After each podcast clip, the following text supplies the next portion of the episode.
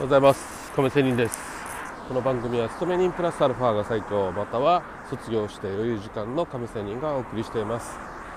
えー、今実は散歩しながらの収録となっているので少し雑音が聞こえるかもしれませんが、えー、すいませんという感じで。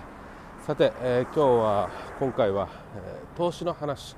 FX の話なんですが、えあなたはポジションを持つ時っていうのをちょっと考えてみてくださいと。いうことですが、えー、私もポジションを持つ時にはいろいろチャートを見て、えー、いろいろ分析をします。さてこの分析をしてポジションを持つんですがで結局はあのテクニカル分析的にやったりね、えー、時にはファンダメンタル的にポジションを持つわけなんですがそこでふと考えることはなんですがこのあなたがポジションを持つ時っていうのはみんながそう思ってる時なのかいや意外とみんなが気づいてない時なのかっていうことなんですよ。これいつも言うようにポジションの偏りですよね。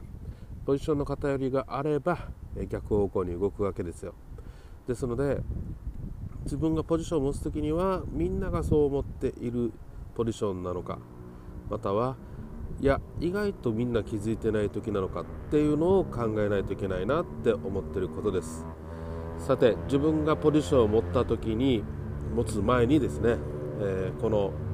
大衆心理っていうのをやっぱり考えないといけない。このチャートを見てもちろんポジションを持つわけですが見てのこの流れでみんなはどう考えているんだろうということですよ。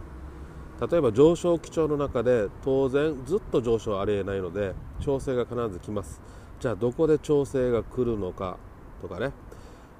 多分私が一般人がね私のような一般人が普通に思うってことはみんな思うだろうっていうふうに私は考えます、えー、要はいやまだこれ上がるだろうと思ったら今がね、えー、調整時っていうことですよ。いやこれ調整そろそろ来るだろうと思ったらまだ上がるっていう感じですよ、ね、これ逆もそうですよもちろん、ね、売り下落の場合もですよ。なのでなんかね必ずやっぱり自分の裏を変えてねチャートは動きますのでまあその自分なりの考えの ある意味逆ですね。逆をすればいいっていうことにもなりますよ。しかしこれもね波があってね、え、ぴったり調子が良くてね自分の思う通りに動く時もあればねここが難しいんですけどね。特に大きな、えー、動きがあった後そういう時がある意味チャンスです。もうねみんながああとロスカットされた後もうなんだポジションが閑散としてる時ですよ、ね、もうやられた後とかねそういう感じの時がある意味ポジションを張る、ね、チャンスです。でそのチャンスもこの上昇の時にさらなる上昇につながるのかいやもうもう最後だということで下落につながるとかってね長期的な目線でちょっと考えないといけないわけですよ。まあそういうことで自分のポジションを張る時にはということでね、えー、大衆心理をやっぱり考えないといけないっていうような話でした。まあ今日は短いんですが以上です。それではまた明日。See you!